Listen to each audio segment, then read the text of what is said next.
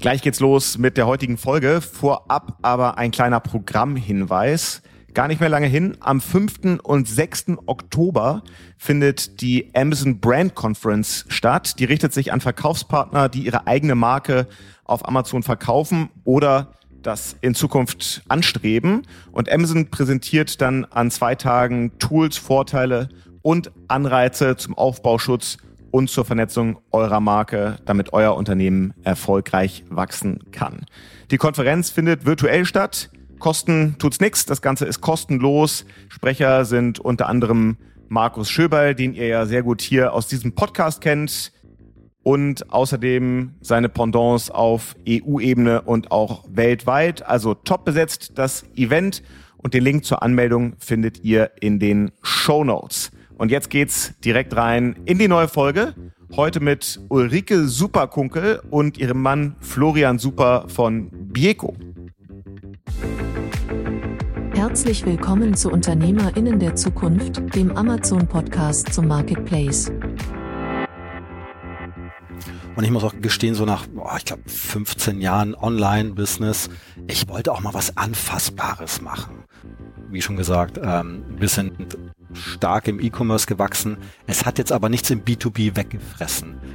Und das ist auch vielleicht ein wichtiges Learning, dass man da einfach seine Mengen immer gut im Blick hat und immer schön dafür sorgt, dass man nicht leer läuft und sein Wachstum da im Blick hat und da immer dafür sorgt, dass die Regale bei Amazon voll sind.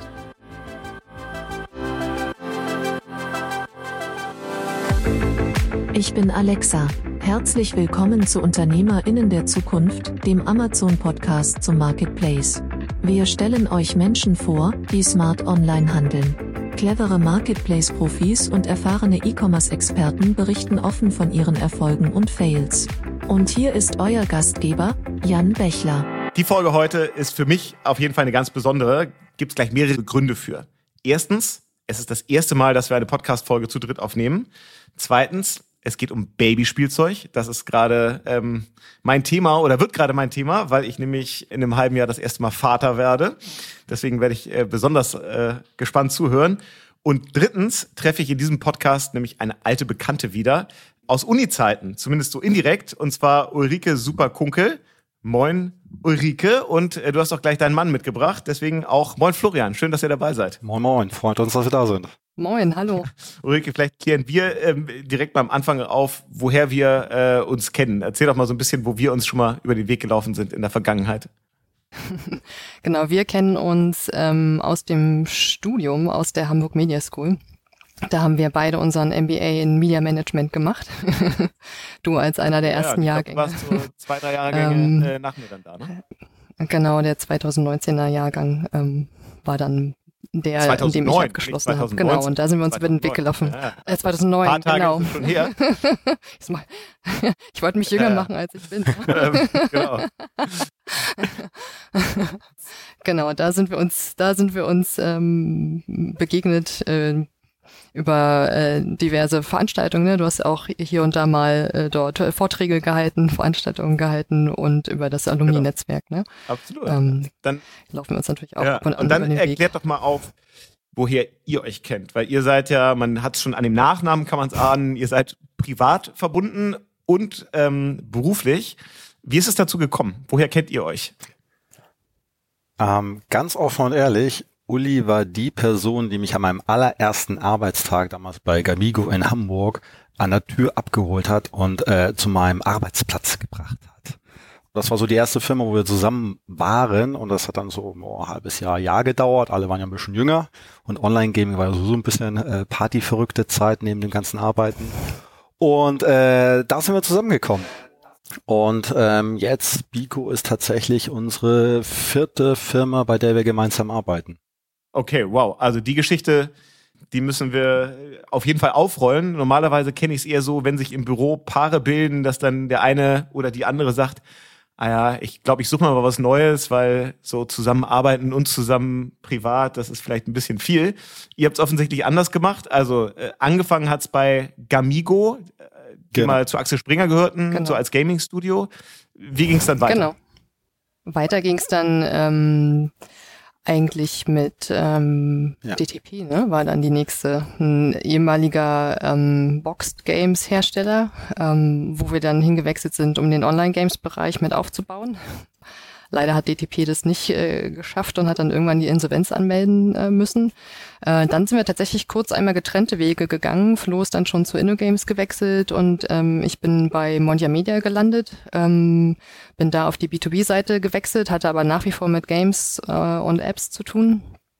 Und ähm, dann bin ich irgendwann bei InnoGames gelandet. genau, da haben wir beide im Produktmanagement gearbeitet und Spiele produziert und dann im Live-Service. Okay, also ihr wart äh, häufig in verschiedenen, äh, in gemeinsamen Firmen zusammen, aber ihr habt euch da nicht als so Jobtandem beworben, sondern jeder hatte schon seinen Nein. eigenen Weg gemacht.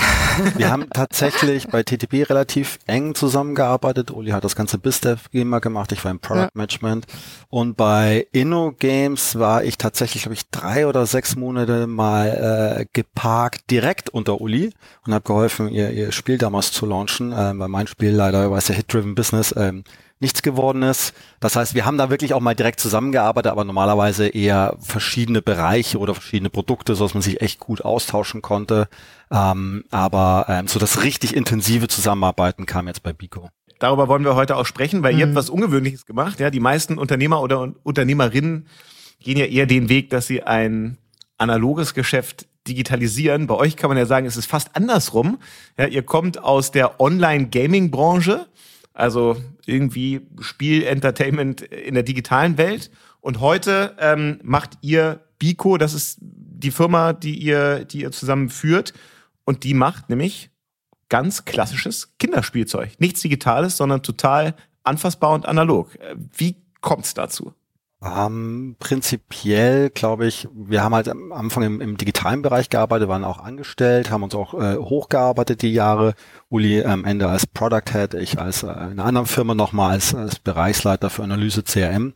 Und das war immer so der Drang, den wir hatten, auch schon seit Jahren. Wir wollen unser eigenes Ding machen, wir wollen eigene Produkte machen. Ähm, wir wollen nicht für jemand anderen arbeiten, sondern wirklich unser Ding machen, hatten aber nie so wirklich die Idee. Und ich muss auch gestehen, so nach, boah, ich glaube, 15 Jahren Online-Business, ich wollte auch mal was Anfassbares machen.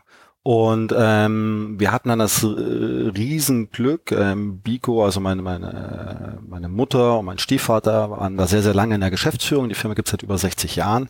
Und mein Bruder hat dort schon lange gearbeitet und mein Bruder oder die Familie hat dann die Firma ähm, so vor sieben, acht Jahren gekauft und als mein Stiefvater in äh, Rente gegangen ist, ähm, hatten wir einfach Positionen frei. Und mein Bruder, wir kommen halt aus einem ganz klassischen B2B-Geschäft, also Drogerie Müller, Rossmann, Baby One, Baby Walz, hatten nämlich im Online-Bereich eigentlich gar nichts außer mit ein paar Zwischenhändlern zu tun.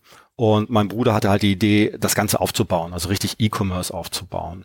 Und äh, hat mich dann halt gefragt und ich habe gesagt, boah, das passt irgendwie total gut. Ich bin gerade zwischen zwei Jobs, ähm, kann mir was aussuchen und Babyspielsachen war, fand ich auch cool. Und ähm, das ist einfach ein Produkt, wo ich dahinter stehe und dahinter stehen kann, was mir super wichtig ist. Ähm, genau, und dann haben wir das auf ein Jahr Probe probiert, dass ich zuerst reingegangen bin. Und das hat sehr, sehr gut funktioniert. Und jetzt bin ich, glaube ich, im fünften Jahr bei Bico. Also es ist tatsächlich so eine Art Management-Buyout gewesen, dadurch dann zum Family-Owned Business geworden. Und ihr seid dann mit in dieses Familiengeschäft eingestiegen über 60 Jahre habe ich wahrgenommen. Jetzt kann es daran liegen, dass ich noch keine Kinder habe. Ich, ich, muss zugeben, ich kannte die Marke vorher nicht, aber vielleicht ist es dann ja auch eher so, dass man Produkte kennt. Deswegen erklärt man so ein bisschen, produziert ihr eigene Produkte, ähm, die ihr entwickelt? Ist das eher so ein Lizenzgeschäft? Ähm, wenn ja, was für Produkte kennt man so von euch? Vielleicht habe ich dann auch noch einen Aha-Effekt. Es hat sich natürlich äh, in den 60 Jahren auch mehrfach gewandelt. Ne? Gestartet ist das Ganze eher im Bereich Import von äh, bekannten Lizenzen. Ähm, wir können, glaube ich, äh, behaupten, dass äh, Bico den Monchichi nach Deutschland wow, gebracht hat, in die deutschen ja, Wohnzimmer. Den hatte ich auch. Ähm, und mit solchen, genau, mit solchen äh, Lizenzprodukten ähm, ist Bico gestartet und hat sich dann aber schon in den 90er Jahren mehr zum ähm, Hersteller, Produzent von eigenen Designs auch entwickelt und immer mehr auf dem Bereich äh, Kinderspielzeug, Babyspielzeug und Ausstattung für das Alter 0 bis 3 Jahre entwickelt und dann wirklich so ein One-Stop-Shop, ähm, einmal hin, alles drin, wie man so gerne sagt, ne? Von der äh, Kinderbadewanne ähm, bis hin zum Schnuffeltuch ähm, oder eben Kuscheltier oder Lätzchen ähm, kann man bei uns eben alles kaufen. Und ähm, den Fokus auf Eigendesign, der hat sich immer mehr ausgebaut über die Zeit, weil Florians äh, Mutter, Chefdesignerin, äh, quasi bei Bico lange Jahre war und ich beerbe sie jetzt. Und äh, den Eigendesign-Bereich haben wir jetzt auch in den letzten drei Jahren massiv aus, ausgebaut. Und alles, was wir eigentlich neu machen, ähm, kommt aus unserer Feder. So die bekanntesten und größten Produkte, die wir so aktuell vertreiben, sind zum Beispiel unser Geburtstagszug, 0 bis 99 Jahre, ist unser absoluter Topseller. Ähm, wir haben einen Motorikwürfel, der super gut sich verkauft. Oder eben auch unsere Stoffserien. Da haben wir gerade ein, ähm, ein Rehkuschetier aufgelegt, ähm, Reella, und die wird uns aus den Händen gerissen. Also ähm, wenn man auf den verschiedenen Online-Plattformen oder auch in die Läden äh, geht, sieht man diese Produkte stehen und ähm, an der Verknüpfung mit der Marke ähm, arbeiten wir eben noch stärker, weil ähm, Bico eben aufgrund der Handelsgeschichte eher im B2B-Bereich eben bekannt ist und an unserer B2C-Präsenz ähm, und Bekanntheit arbeiten wir eben jetzt ähm, ganz, äh, ganz stark mit Fokus. Okay. Was eigentlich da ganz spannend ist, also wir haben, ich glaube, wir verkaufen im Schnitt im Jahr so 900.000 bis eine Million Artikel, ähm, aber wir sind halt als Brand durch die Historie einfach nicht so bekannt, ähm, aber eigentlich mehr oder weniger jeder Haushalt hat irgendwo was von uns. Und wenn man dann mal äh, zeigt, was wir haben, dann ganz viele, ah ja, klar, kenne ich, natürlich habe ich was von euch. Um, ähm, und das ist halt auch so ein, so ein Thema, was wir jetzt sehr, sehr stark angehen, also einfach unsere Brand viel mehr in den, in den Vordergrund zu bringen. Ja, also wenn du sagst, eine Million Artikel, was kostet der so im Schnitt? Vielleicht 10 Euro über alle Artikel? Ähm, oh. Würde ich jetzt mal raushauen. Ganz, ganz schwierig zu sagen, weil wir ähm, eigentlich klassisch auch sehr stark im Drogeriegeschäft waren. Und wenn du dann irgendwelche Rasseln, Greiflinge oder Beißringe hast, dann bist du irgendwie bei, bei 2,90 Euro. Ähm, das geht aber natürlich hoch zu Schaukeltieren, wo du irgendwie bei 100 Euro bist. Also eine sehr, sehr große Palette. War auch ein größeres Problem für uns, weil viele Artikel einfach vom Preispunkt her nicht äh, ähm, E-Commerce ready sind. Oder okay, waren, aber so. es ist schon ein achtstelliges Geschäft, das ihr da macht. Siebenstellig. Okay, siebenstellig. siebenstellig. Und mit, also ist ja für so ein Familienunternehmen, das es jetzt ja ist, ist das ja sehr, sehr, sehr, sehr solide. Mit was für einer Mannschaft ähm, macht ihr das? Also nur Familie wird's nicht sein. Wie groß, äh, wie, groß, wie groß ist so das Team? Und wo produziert ihr eigentlich? Mhm. Ähm, wir sind insgesamt ähm, von, vom Headcount her 30 Leute. Ähm, das teilt sich dann auf auf eigenes Lager haben wir natürlich in Hamburg, Büro, ähm, Sales Team, E-Commerce, Marketing. Ähm, ist auch bunt gemischt von sehr, sehr erfahrenen Mitarbeiter, Mitarbeiterinnen, die ähm, teilweise 30 Jahre schon im Unternehmen sind, aber noch natürlich ähm, ähm, Jobanfänger, Praktikanten, Werkstudenten, also sehr bunt gemischt. Ähm, genau, und wir produzieren, ich würde mal sagen, so zu 80 Prozent in Fernost, 20 Prozent in Europa, hauptsächlich in Polen dann. Ähm, der Hintergrund ist einfach ähm, die Qualität der Preispunkte, die Fertigungstechniken, die sind einfach in Fernost. Wir haben uns auch mehrmals ähm, in Europa umgeschaut ähm, und kriegen einfach nicht im Ansatz ähm, das, was wir gerne hätten, zu einem auch nur ansatzweise bezahlbaren Preispunkt. Ähm, wir waren auch kurz an Russland dran. Ich bin, oder wir sind ganz froh, dass wir das nicht gemacht haben. Ähm, genau, also Fernost und, und, und Polen im Endeffekt. Ihr seid ja eigentlich so ein totaler Referenzcase für so das große Thema D2C. Also Unternehmen, die eigentlich vorher B2B-Geschäft hatten, wollen jetzt ins B2C und da am besten ähm, direkt so ein Direct-to-Consumer-Geschäft aufbauen. Das ist ja, glaube ich, bei einem Unternehmen, das dann so eine Legacy hat, 60 Jahre alt ist, eine ganz schöne Managementaufgabe und wahrscheinlich nicht immer ganz einfach. Vor allem, wenn man dann auch das bestehende Geschäft und bestehende Kundenbeziehungen äh, mit anderen Händlern, die überhaupt kein Interesse daran haben, dass es eure Produkte jetzt vielleicht auch auf einmal im eigenen Online-Shop oder auf Marktplätzen gibt, die daran überhaupt kein Interesse haben. Ähm, erzählt mal so ein bisschen, wie ihr das Thema angegangen seid. Also wie lange verfolgt ihr jetzt diese Strategie? Wie habt ihr losgelegt und wo steht ihr heute? Mhm. Du hast vollkommen recht. Also es sind genau die klassischen Punkte, die du getroffen hast. Und das äh, unser, unser mein Stiefvater war auch eigentlich immer ein absoluter Gegner davon, online zu gehen. Und so vor acht, neun Jahren hat mein Bruder es dann geschafft, ihn zu überzeugen, dass wir immerhin das Vendorengeschäft angefangen haben auf Amazon, aber auch nicht selber gemacht, sondern wieder über Umwege. Und das hat sich dann immer mehr entwickelt im Endeffekt, dass ähm, der Vendor, dann vor allem als mein Bruder die Geschäftsleitung übernommen hat, ähm, den Vendor immer mehr zu uns gezogen hat. Erstmal von externen Firmen zu uns hinein, ähm, dann mit einem Berater zusammen. Als ich dazugekommen bin, haben wir gesagt, hm, naja, das können wir irgendwie auch selber machen, ähm, haben es dann auch hinbekommen und haben dann nach und nach aber festgestellt, dass wir eine Brandhoheit einfach haben wollen. Und im Vendorengeschäft ist das leider nicht immer gegeben, beispielsweise Preispunkte oder andere Thematiken. Und natürlich im Vendorengeschäft hat man eine sehr hohe Abhängigkeit. Also es ist super, es hat uns total geholfen, wir machen es teilweise noch immer. Aber wenn der Vendor sagt, so das Produkt kaufe ich nicht mehr, dann stehst du plötzlich da und hast vielleicht das Lager voll und ein Topseller geht nicht mehr. Und haben dann nach und nach angefangen, den Seller aufzubauen. Ähm, das ist natürlich einmal bei uns Prozesse aufbauen, dann natürlich auch Technologie, Technologie, ähm, IT-System, also wir arbeiten mit einem alten ERP-System. Ähm, das musst du irgendwie fit bekommen, dass du an Amazon und andere Plattformen rein kannst. Und das hat einfach eine Weile gedauert. Und in der Zeit haben wir Erfahrungen gesammelt ähm, mit dem Marketplace und sind jetzt eigentlich so weit, dass ich würde sagen, 90 Prozent der Produkte wirklich von uns selber gemacht werden. Und was uns total geholfen hat, wir waren kein First Mover, so als klassische Marke, die zu eigenen Shop und eigenem äh, Auftritt geht. Ähm, es ist im Handel eigentlich jetzt total anerkannt, dass das Ganze passiert. Okay, das heißt, mit euren anderen B2B-Kunden hattet ihr jetzt keine, keine harten strategischen Diskussionen, dass die gesagt haben, wenn ihr jetzt anfangt, D2C aufzubauen, dann listen wir euch nicht mehr oder ähnliches? Haben wir nicht einmal erlebt. Okay. Jetzt ist euer Background ja vorher nicht E-Commerce gewesen, sondern äh, Online-Gaming und auf einmal äh, muss man dann entscheiden, okay, wir ziehen uns ein bisschen aus dem Vendorengeschäft zurück, wir bauen hier ein Seller-Business auf, wir machen viel auch in-house und selber. Ist ja gar nicht so einfach. Ähm, also da muss man sich ja ganz schön viel neues Wissen aneignen. Ähm, erzählt mal so ein bisschen, wie habt ihr denn, wie habt ihr euch diese Kompetenzen ins Haus geholt, äh, um das eben auch bestmöglich zu machen und da profitables Geschäft zu entwickeln. Und vielleicht so anschließend, wie habt ihr das auch ins Team getragen? Weil das ist ja auch ein Kulturwandel für so ein Unternehmen, wenn sich auf einmal das Geschäftsmodell eigentlich dreht. Tatsächlich haben wir ähm, das komplett selber aufgebaut. Du hast schon recht, es ist, es ist komplex, aber meiner Meinung nach nicht so kompliziert. Und unser Background im Online-Gaming hat uns eigentlich total geholfen, weil ganz, ganz viele Sachen konnten wir anwenden. Beispiel Marketing kann ich gleich ein, zwei Sachen erzählen.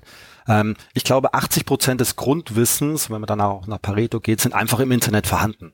Also es gibt unglaublich viele Podcasts, es gibt unglaublich viel YouTube-Videos, Material etc. Und äh, das Hauptproblem für uns war eher, es zu wagen und zu probieren. Ne? Wenn du, du hast so eine Systematik, die funktioniert schon, die bringt schon Umsatz und dann ein Change a Running System ist halt immer problematisch.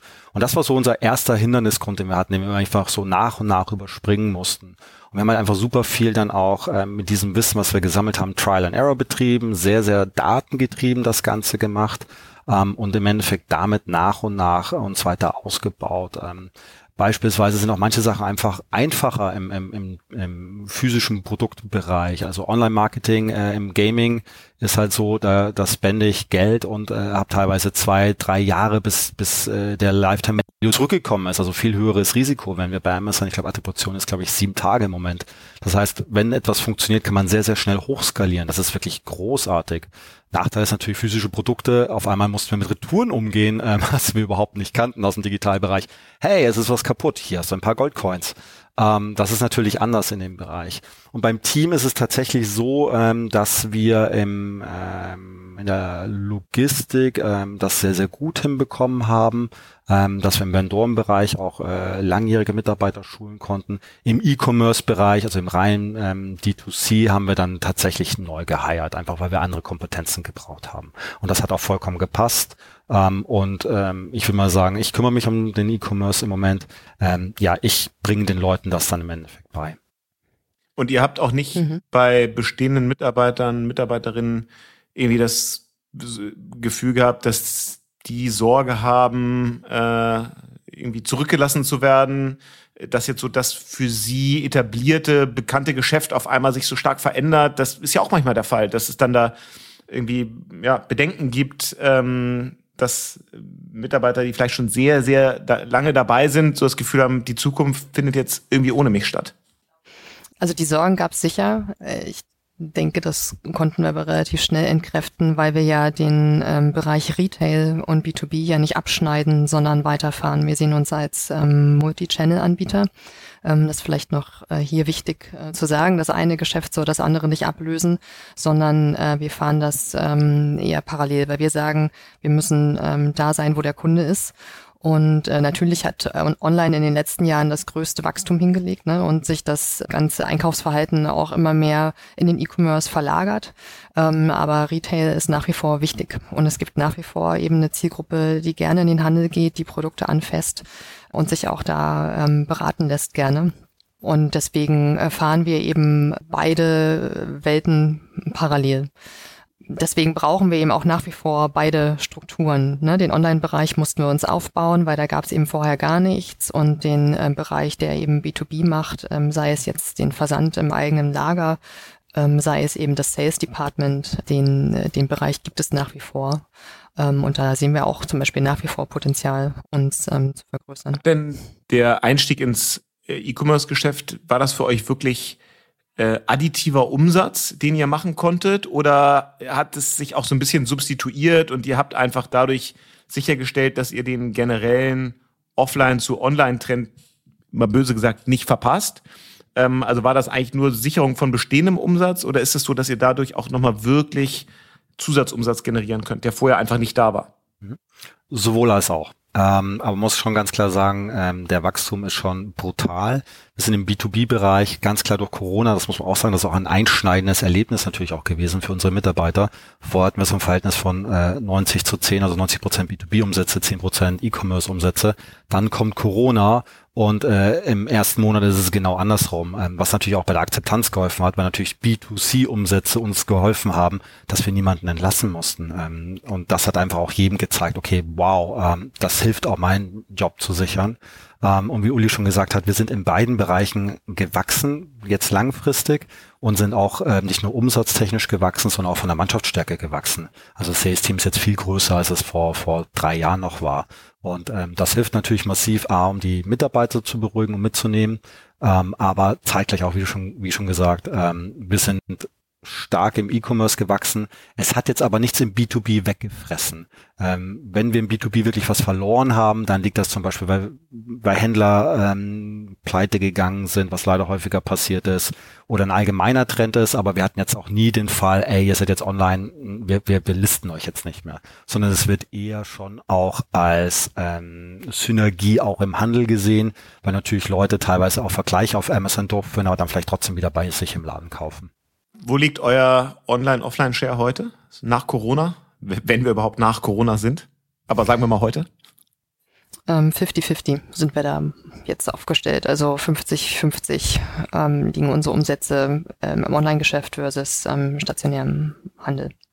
Okay, wow. Also im Vergleich zu 90-10 vorher ist das ja eine dramatische Verschiebung und ihr geht auch davon aus, dass das so bleibt wir gehen davon aus, ähm, dass sich das so weiter verhalten wird. Ich habe immer den Eindruck, dass wir online schneller wachsen können, weil wir es natürlich selbst in der Hand haben. Ne? Ähm, bei jedem Experiment, was wir auf Amazon fahren und feststellen, es funktioniert, können wir es halt auf die komplette Produktklaviatur ausrollen und da super schnell auch einfach ähm, Wachstum generieren mit.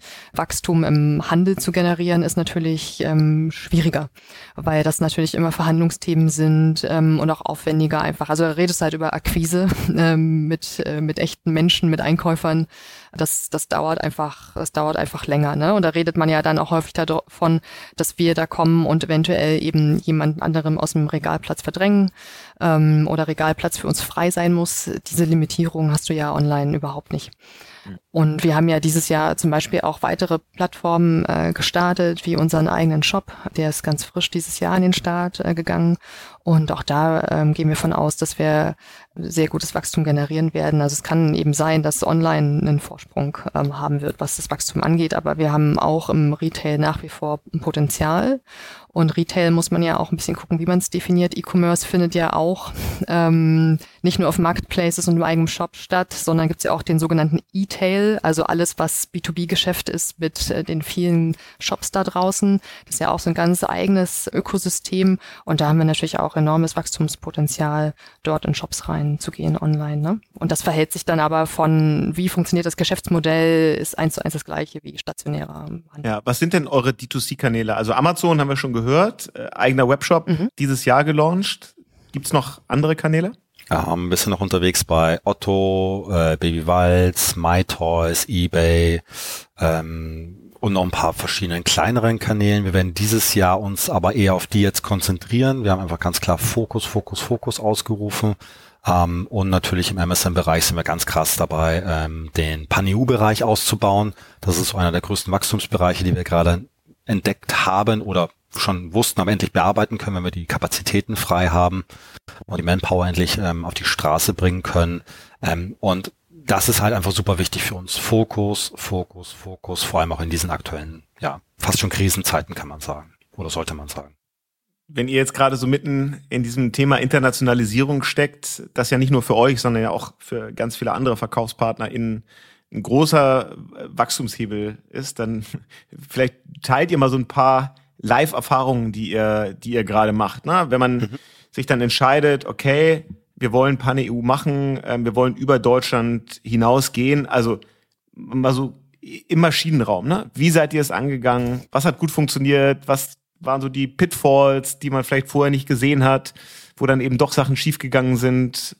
Vielleicht teilt ihr das mal so ein bisschen. Mhm. Ähm, vielleicht einmal vorneweg, wir sind ja mit dem Vendor vor sechs Jahren schon international gegangen, ähm, wo Amazon komplett für uns ähm, die Übersetzung maschinentechnisch übernommen hat. Jetzt haben wir international gar nichts optimiert und es hat brutal gut funktioniert. Und mit dem Ansatz sind wir natürlich auch an jetzt PanEU rangegangen, haben gesagt, super, wir benutzen Amazon Maschinenübersetzung und dann schauen wir mal, was passiert. Ja, das kann ich niemandem äh, empfehlen. Ähm, es sind andere Märkte. Ähm, es ist eine andere Käufergruppe, andere Zielgruppen. Ähm, Produkte, die in, in eurem Kernmarkt funktionieren, müssen nicht dort funktionieren. Also wir haben zwei Topseller, die äh, einfach gar nicht funktionieren in keinem der anderen Länder, weil einfach kein Markt dafür vorhanden ist ähm, und auch kein Suchvolumen vorhanden ist. Ähm, und wir haben halt auch gesagt, naja, wir starten mit den äh, deutschen Topsellern und arbeiten uns durch. Also im Nachhinein würde ich es anders aufziehen. Ähm, wir würden zuerst überprüfen, welche Produkte sind denn überhaupt ein Markt in dem jeweiligen anderen Land? Ähm, und dann ganz klar von Anfang an mit einer vernünftigen Keyword Research, vernünftige Listings. Also das Listing muss einfach E-Commerce ready sein, auch im Ausland. Ähm, und dann ist es eigentlich so, dass der Rest danach relativ ähm, gleich zu Deutschland wieder abläuft. Also PPC-Kampagnen, ähm, Brand-Campaigns etc. Und man muss einfach auch Geduld mitbringen. Also ähm, es ist halt ein neuer Marketplace. Das Coole ist inzwischen, dass man natürlich die ähm, Reviews mitnimmt, aber der Algorithmus lernt einfach neu und diese Geduld muss man mitbringen. Und ähm, wir wachsen dort auch. Ähm, wir sind jetzt, glaube ich, bei 12% Anteil im Amazon-Business durch PanEU. Und ich glaube, wir haben von vier großen Märkten haben wir zwei zur Hälfte fertig, weil wir es wirklich manuell jetzt alles machen. Okay. Und offline, seid ihr nur in Deutschland oder macht ihr äh, das klassische Offline-Geschäft auch darüber hinaus? Wir sind tatsächlich im Dachraum unterwegs. Ähm, international einfach ähm, waren wir nie stark aufgestellt aus der Historie. Ist aber ein Thema, was wir wieder angehen möchten. Ähm, aber wie ich schon gesagt habe, Fokus, Fokus, Fokus. Wir sehen gerade noch in anderen Bereichen ähm, mehr Potenzial, aber werden wir wieder angehen.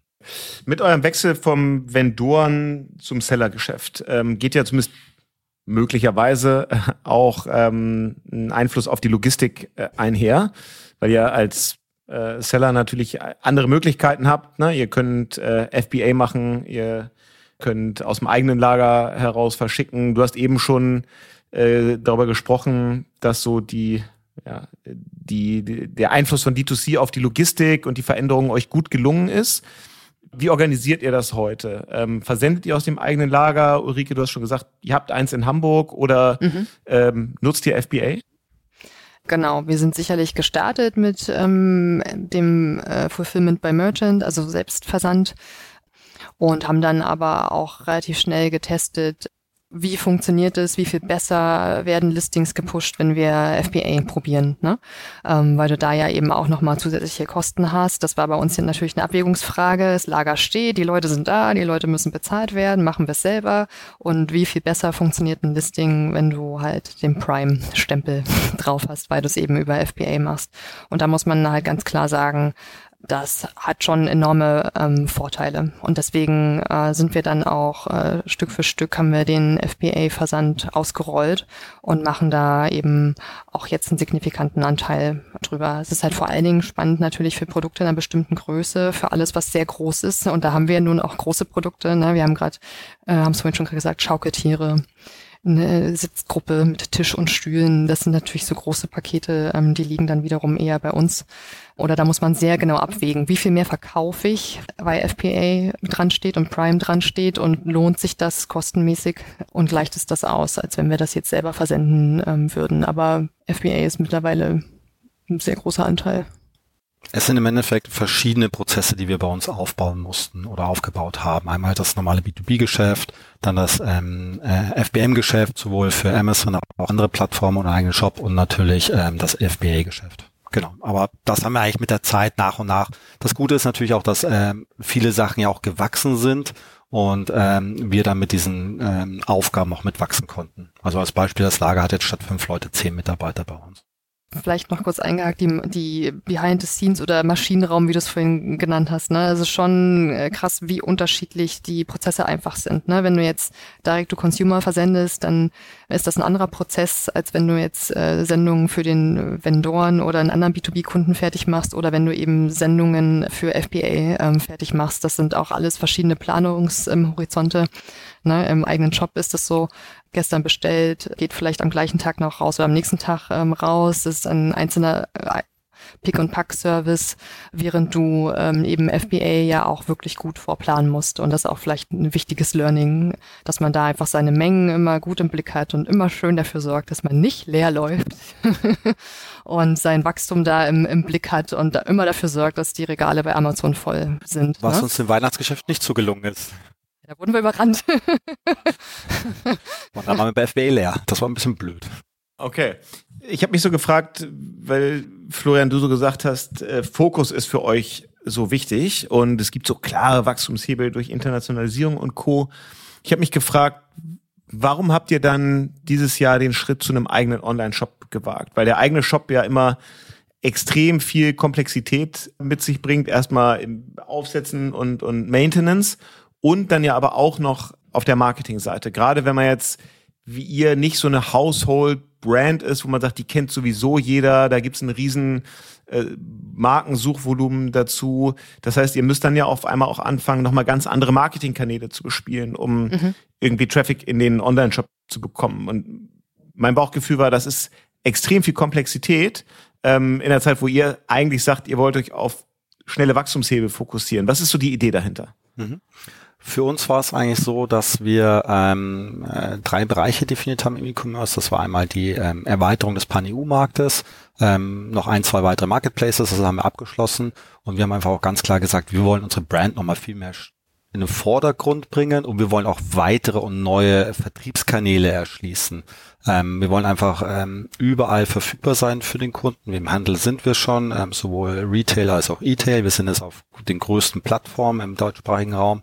Ähm, wir haben aber noch Vertriebskanäle wie Marketingkanäle, die, die einfach noch von niemandem so wirklich bespielt werden. Ähm, Performance Marketing, ähm, also äh, Meta oder ähm, Google. Und ähm, das war eigentlich die Idee dahinter, dass wir gesagt haben, okay, wir nehmen diese Komplexität wieder in Kauf. Wir hatten vor vier Jahren uns bewusst dagegen entschieden, weil wir gesagt haben, gerade in Corona-Zeit, wir müssen massiv ähm, ausbauen. Das konnten wir am einfachsten über Amazon machen. Und wir haben jetzt einfach Kapazitäten frei, um äh, diese neuen Kanäle zu tackeln und ähm, wir sehen auch in den, wir sind jetzt seit drei Monaten live, also wir sind äh, jetzt schon positiv mit dem Shop, das ist extrem gut. Und wir haben aber auch ein langsames Wachstum da rein. Also es ist jetzt nichts, was für dieses Jahr irgendwie äh, riesige Umsätze oder Profits generieren soll, aber einfach ein Baustein für uns für die nächsten Jahre darstellt. Okay, und vor allen Dingen aus, ähm, aus Markensicht, ne? Ja, genau. Ja. Aus Markensicht ist es total wichtig, weil wir eben ähm, bisher eben auch äh, veraltete Website hatten, ähm, die eben nicht mehr dargestellt hat, was wir jetzt eigentlich äh, machen, weil wir haben uns ja, wir haben uns irgendwie um 180 Grad äh, gedreht, was wir machen, wie wir aussehen, ähm, welchen Produktfokus äh, wir haben. Und da musste jetzt auch einfach mal eine neue optische Homebase her so dass man eben, wenn man Biko googelt, auch repräsentativ zu sehen bekommt, wofür wir stehen und was wir, was wir machen. Und das war einfach an der, an der Zeit, ne? Ähm, oder vor allen Dingen, wenn man halt im Bereich E-Tail viel macht und da eben versucht, Händler anzusprechen, da ist ja schon das Instagram-Game auch extrem wichtig und äh, ist dann schon auch ein Wachstumshebel. Und da hatten wir eben auch einfach ähm, keine Präsenz. Und das ist dann so ein Package, was wir gesagt haben, okay, für die Markenstärkung und auch um in anderen Vertriebskanälen wachsen zu können, muss jetzt mal eine ordentliche Website her. Dann können wir den Shop auch gleich, können wir es gleich ordentlich machen und einen Shop ähm, mitmachen. Und es sind ja auch andere Zielgruppen, ne? Du hast da die, die Amazon-Fans, äh, die dort kaufen und wahrscheinlich ähm, häufig auch einfach nur dort kaufen. Du hast Leute, die eben irgendwie ihren Lieblingsshop haben, bei dem sie dann immer ihr Babyspielzeug kaufen. Und es gibt eben aber auch genug äh, Suchvolumen schon auf der eigenen Marke das wollen wir dann natürlich auch gerne mitnehmen und für uns nutzen und nicht äh, anderen abgeben, das auf uns geboten wird und äh, eben äh, kein eigener eigener Shop dahinter hängt. So schließt sich jetzt in der Strategie eigentlich so das letzte Puzzleteil, ne, das wir jetzt ähm, komplettieren mussten. Und wir haben jetzt aber auch keinen Stress, wie Flo schon äh, sagte. Wir wollen da profitabel wachsen und machen das eben Stück für Stück und hauen da jetzt nicht irgendwie ihres Marketingbudget raus, um auf äh, Teufel komm raus den Shop extrem groß zu ziehen. Ne? Vielleicht so als Verhältnismäßigkeit. Also Amazon macht weiterhin 80 Prozent unseres E-Commerce. Umsatzes aus, ist also unser wichtigster Channel ähm, und wird es auch sicherlich für längere Zeit auch noch bleiben und sind wir total dankbar für. Wer ist eigentlich eure Hauptzielgruppe, habe ich mich gefragt. Sind das Eltern, die für ihr Kind was kaufen oder sind es dann eher Oma, Opa, Freunde, äh, Onkel, Tante, die den Eltern was für ihr Kind schenken? Ist ja aus ähm, Marketing-Sicht gar nicht so unwichtig. Das ist gar nicht so unwichtig und es ist tatsächlich vielschichtig. Also Hauptzielgruppe sind Eltern, ähm, äh, ganz klar. Und da haben wir auch in unserer Neuausrichtung von der Produktstrategie extrem drauf geachtet, dass wir jetzt eben auch, dass wir jetzt Produkte machen, die Eltern gefallen ähm, und nicht nur Kindern äh, gefallen. Also Biko war in der Vergangenheit eher ganz stark im Bereich Primärfarben unterwegs und äh, seit wir dann selbst Eltern geworden sind, haben wir festgestellt, was das heißt im Wohnzimmer. Wenn da erstmal der ganze bunte Kram liegt. Ich habe immer gesagt, das sieht aus, als hätte ein Regenbogen ins Wohnzimmer Wohnzimmer gekotzt. und ich hatte immer den Drang, alles wegzuräumen. Das war Klatter, Klatter, ich muss das wegräumen. Sieht unordentlich aus. Und es gab äh, damals, als wir Eltern geworden sind, 2018, gab es aber im, im äh, Online-Handel schon so ein Paralleluniversum von, von Marken, gerade aus dem skandinavischen Bereich, die sich da angefangen haben zu etablieren, die halt an die Eltern gedacht haben und Spielzeug eben auch als Accessoire sehen ne? und sagen, es sieht irgendwie schick aus äh, wenn man sich's hinstellt, passt gut in das eigene Interior, passt schön in die eigene Farbwelt mit mit rein. Ähm, und dann habe ich dann irgendwann gesagt, warum macht Biko sowas eigentlich nicht? Weil das eben fast nur im Premium-Bereich zu haben war. Es gab nichts im Mitpreis-Segment. Ähm, also alle Leute mit einem kleineren Geldbeutel und ja auch ne, eigentlich die Mainstream-Zielgruppe ähm, hat äh, sich nach wie vor mit dem quietschbunten Standard rumschlagen äh, müssen. Und das haben wir dann eben auch als äh, Chance gesehen, uns neu auszurichten ähm, und haben da wirklich innerhalb von kürzester Zeit ein komplett neues Produktsortiment aus dem Boden ähm, gestampft mit Designanspruch und gedeckten Farben und Scandi inspiriert und ganz viel natürlichen Materialien wie zum Beispiel Holz. Und das äh, unter anderem hat uns natürlich total geholfen, äh, online auch überhaupt eine Käuferschaft zu etablieren, weil das natürlich das war, was da gesucht ähm, wurde. Aber das hat uns eben auch geholfen, gleichzeitig im Handel zu wachsen, ähm, weil im Handel gab es sowas nicht und wir haben es anbieten können. Deswegen würde ich schon sagen, Eltern sind unsere Hauptzielgruppe. Dann eben Freunde von Eltern, die halt ähm, zur Babyshower, zur Geburt äh, gerne ein Geschenk machen wollen. Und das ist ja alles eine Zielgruppe, die, die Instagram verwöhnt ist, weil wo alles stylisch aussehen ähm, muss, die Online-Shopping äh, gewöhnt sind. Und so muss dann eben äh, auch die, die Ansprache erfolgen und die, und die Optik sein. Ne? Großeltern greifen vielleicht doch eher mal noch zu den bunten Sachen, weil da in den Köpfen drin ist, für Kinder muss es bunt sein, Kinder lieben es bunt, das ist richtig. Sicherlich mögen Kinder extrem bunte Sachen. Auf der anderen Seite ist auch total gut, wenn du dir jetzt ein Kinderzimmer vorstellst, in dem es wahnsinnig bunt ist, ist es ja auch alles sehr laut und unruhig. Ne? Und wenn du jetzt ein Kinderzimmer hast, wo halt auch alles mehr Ton in Ton ähm, ist, dann schafft das ja auch schon mal eine bisschen ruhigere Umgebung, ohne die Sinne zu überfrachten. Und das war uns eben auch total wichtig, dass eben auch das Kinderzimmer so ein Ort der Ruhe sein kann, wo das Kind äh, und unsere Kinder eben spielen können ohne dass es eben die ganze Zeit kreischt und von allen Seiten das Spielzeug einen anschreit, ja vielleicht auch nochmal wichtig, also wir sind jetzt halt, ähm, also ganz wichtig war für uns, ähm, wir haben auch ganz viel Familie auch immer gesagt, wow, das Designspielzeug ist super, das ist toll, aber das kann ich mir einfach gar nicht leisten. So ein Spielbogen aus Holz irgendwie für 100 Euro, das ist halt einfach mal nicht drin. Und bei uns ist es so, wir, kennen, wir sind, glaube ich, seit über 30 Jahren in, in Asien unterwegs. Ähm, wir sind zwei, dreimal im Jahr vor Corona drüben gewesen. Wir kennen die Fabriken. Teilweise schon, als die wirklich ähm, im Stoffbereich 50 Nähmaschinen haben. Jetzt haben die ein paar tausend Nähmaschinen, haben damit sehr, sehr enge Kontakte dort. Und ähm, das Gute ist, ganz viele von den Designmarken kennen wir auch, wo die produziert werden. Die werden teilweise in gleichen Fabriken wie wir produziert. Und wir haben mal gesagt, wir wollen eigentlich eine Designanspruch haben. Wir wollen eine Top-Qualität haben. Gerade im Babyspielbereich muss das einfach auch drin sein muss auch sein ähm, aber auch zum vernünftigen Preispunkt anbieten, so dass halt einfach mein mein Schwager und meine Schwägerin sich auch die Sachen kaufen können. Ähm, und und das war eigentlich so die Zielgruppe, die wir dann für uns definiert haben. Und das funktioniert einfach gerade jetzt in der Situation, wo ähm, äh, das äh, Geldsäckel kleiner wird, einfach sehr sehr gut, weil viele natürlich sagen, okay, Premium Brand kostet so und so viel ähm, und ich habe äh, ähnlichen Designanspruch, ähnliche Funktionalität, ähnliche Qualität zum günstigeren Preispunkt ähm, und das merken wir auf jeden Fall im positiven Sinne für uns.